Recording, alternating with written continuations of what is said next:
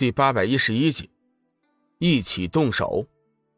龙宇急忙通过智能电脑和伊人取得了联系，请他出来助阵。上次和伊人交谈之后，龙宇得知，伊人的一身本领丝毫不比自己低。这会儿有他出来助阵，无疑是两个自己作战。这样的修为，龙宇自信，瑶池上下还没有人能阻挡得了。伊人见龙宇主动召唤自己，心里别提有多开心了。两人以神识交流，确定了行动方案：由龙宇解救黄极真君，伊人解救索命菩萨。司仪星君见黄极真君没反应，心中大为着急，急忙再次唱诺：“下面有请丹仙黄极真君献上神丹。”这边，索命菩萨头上的阴雷已经开始接近头颅，只要那名操纵阴雷的仙人稍微用力，索命菩萨顷刻间就会化为灰飞烟灭，情势非常危急。西王母脸色不悦，微微皱眉，不明白帝君到底是葫芦里卖的是什么药，无端的找这么一个低阶仙人上来，究竟是有何用？现丹一事。帝君原本是想给西王母一个惊喜，故此之前他并没有将黄极真君这件事情告诉西王母。在他看来，以索命菩萨和他自己的性命来要挟，叫他献出一颗丹药，并非难事。现在看来，事情并没有他想象的那么简单。黄极真君，你不是曾经对本帝承诺过吗？要为西王母。献上神丹吗？如今怎么迟迟不见动静？帝君怒喝一声，浑身紫气隐现，一股强大的气势瞬间照向黄极真君。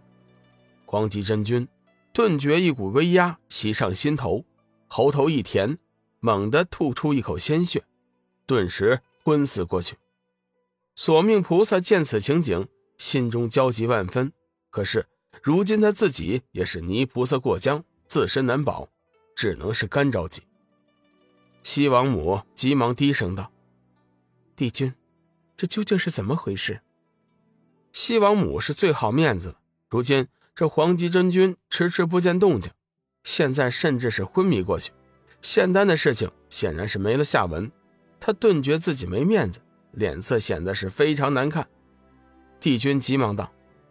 西王母不必生气，今日本帝一定会为你讨得渡厄神丹。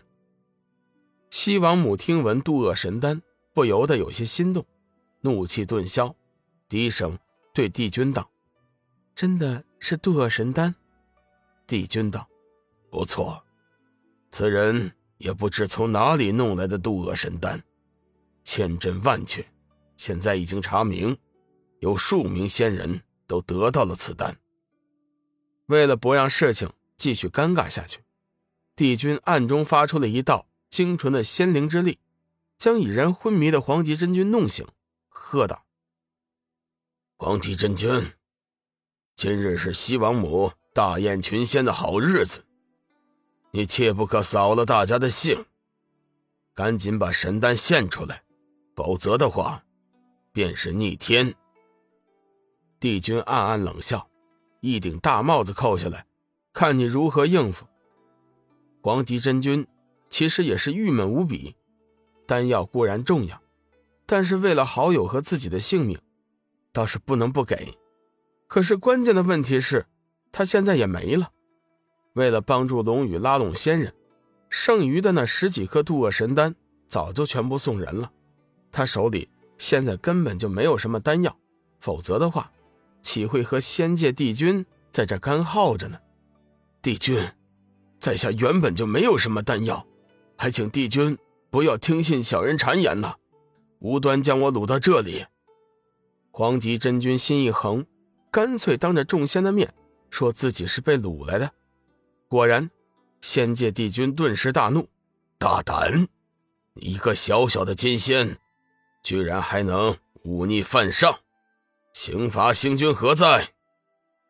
一彪悍仙人应声出列：“手下在，帝君请吩咐。”帝君的眸子中闪过一道杀气，冷哼一声，道：“刑罚星君，这名剑仙数日前曾自告奋勇说要为西王母献上神丹，如今却又矢口否认，分明是藐视天威。本帝现在着你将其拿下，打入六道轮回之畜生道，叫其忍受。”十世轮回之苦。龙宇闻言，脸色一寒，大喝一声：“动手！”话音刚落，他便化作一道流光，施展瞬间移动的神通，向黄极真君冲了过去。与此同时，小伊人也扑向了索命菩萨，邪光则摆出一个极为拉风的动作，大喝一声：“请决！”趁着众仙目瞪口呆的瞬间。邪光以风驰电掣般的速度，席卷了宴席上的所有仙果和玉液琼浆。不好！押解黄极真君的天仙心生警觉，暗叫不妙。他感应到了一股无匹的气势冲他袭了过来。很明显，来人是为了黄极真君。天仙这会儿有两个选择：其一，和来人硬扛。问题是，他分明感应到。来人的修为在自己之上，硬扛绝对没有把握。其二，就是放弃黄极真君自保，没有丝毫的犹豫。天仙选择了第二条路。由于天仙的主动退让，龙宇轻松得手，眨眼间的功夫，已经将黄极真君解救。那边伊人手持光能剑，心念间斩出万道金光。已经将索命菩萨周围的一干仙人逼退了，并且成功的解除了他头顶的阴雷。邪光收获也不错，出手极快。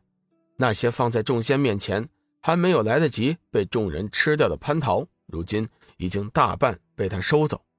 为了防止意外，三人急忙汇合在一起。